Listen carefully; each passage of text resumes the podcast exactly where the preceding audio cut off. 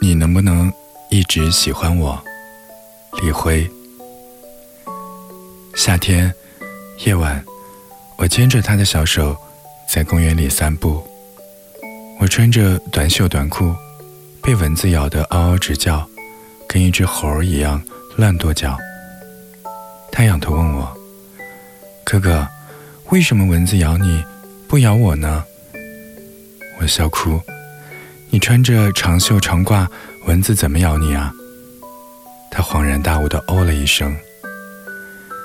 接着走了一会儿，他突然停下来，弯腰卷裤腿，卷完左边，卷右边，完了又卷袖子。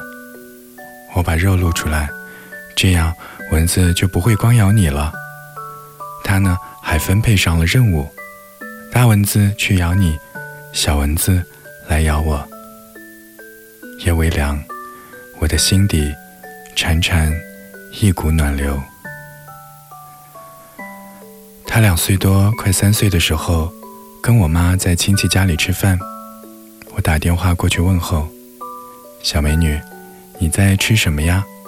豆芽，他含糊地说：“豆芽呀，我也喜欢吃豆芽。那你能不能给我吃一口呀？”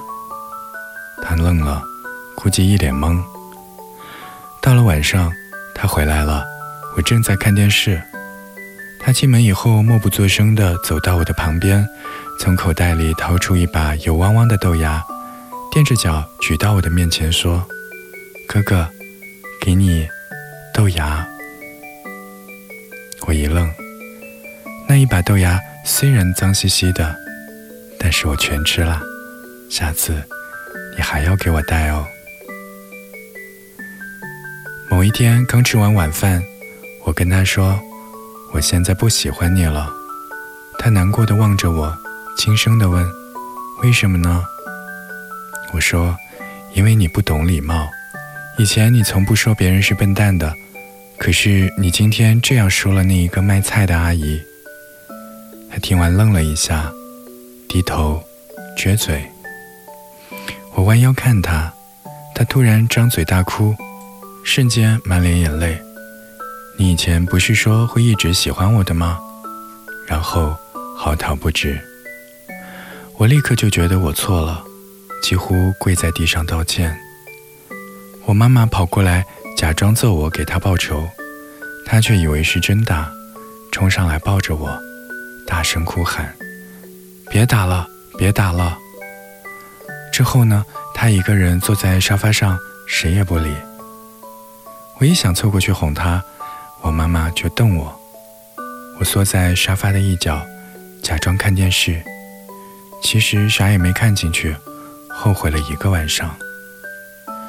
半夜，我准备要睡了，他突然推开我的房门，探出一个小脑袋，我赶忙起身，心想：咋了？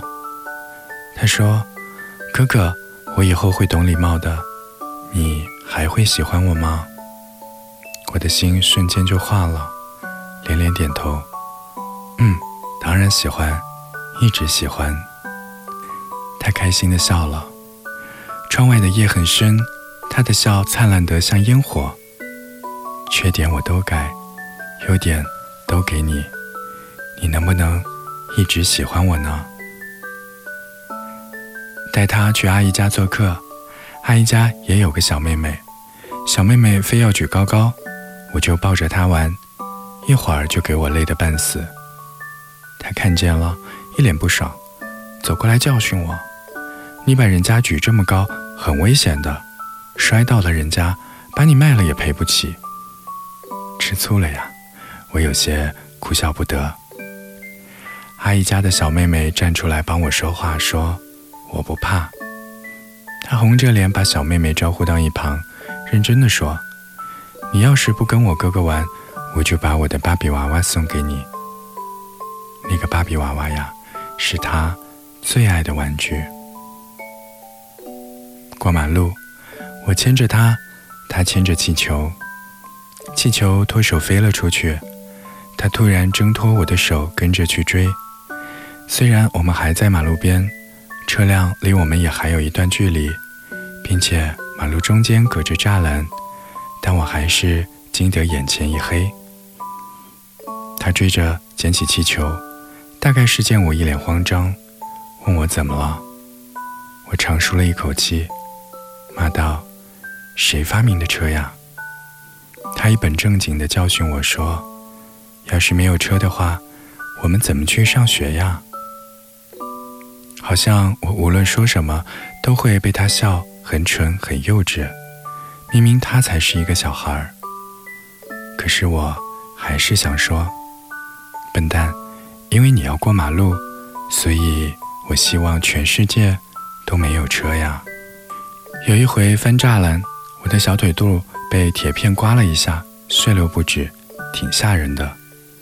医生给我清洗伤口，他看见了，嘴一撇。嚎啕大哭，你是怎么做哥哥的？你是怎么做哥哥的？眼泪灌进他的嘴里，呛得他直咳嗽。医生吓了一跳，赶紧让我妈把他给拖了出去。从医院里回来，我问他：“我受伤跟怎么做哥哥有什么关系啊？受伤的是我好吗？难道你不应该去生铁栅栏的气吗？”他低着头。不回答我，一副很生气的样子。邻居家的一个小弟弟来串门，看我腿上缠着绷带，小伙子很好奇，用手摸了一下。他在旁边哇的一声哭了，满脸眼泪。我这么碰你，你不疼吗？要是你，你不疼吗？小弟弟的鼻涕都被吓出来了。我安慰他说。你别哭啊，我真的不疼。他趴在我的怀里接着哭。你是怎么做哥哥的？怎么做哥哥的？原来，在他的心里，好好做哥哥，就是保护好我自己。大二开学，全家人一起吃饭为我践行。我妈开玩笑说：“你看你妹妹这么不舍得你。”你干脆把她带去学校好了。那我每天牵着他去食堂吃饭，让他坐在我旁边上课，约会让他当电灯泡。我妈说，吃饭上课还行，要当电灯泡肯定得炸。我和我妈聊个不停，她在旁边闷头吃饭，一副很伤感的样子。从前一晚知道我要走的时候，她就这样了，闷闷不乐的。在车站里，我挥手告别，他还是低着头不看我。我妈问：“没忘带什么吧？”他突然抬头，嘴一撅，眼泪就出来了。忘了带我。刚才吃饭的时候，你说要带我去学校的。来过我家里的朋友都知道，我的房间是没有锁的。我妹妹刚学会走路的时候。正是我最叛逆的时候，我老把自己关在房间里，一边打游戏，一边跟朋友聊天。有一回，他睡午觉，爸妈临时出门了，他醒了就想来我房间找我，但我戴着耳机，游戏声音又太大，没听到他敲门。其实门没锁，只是他太矮，够不到门把手。他呢，就在门外边哭。我出去上厕所的时候，才发现他趴在门口睡着了，眼睛哭得又红又肿。我平时挺没心没肺的，可看到这样的他，我的胸口疼了一下。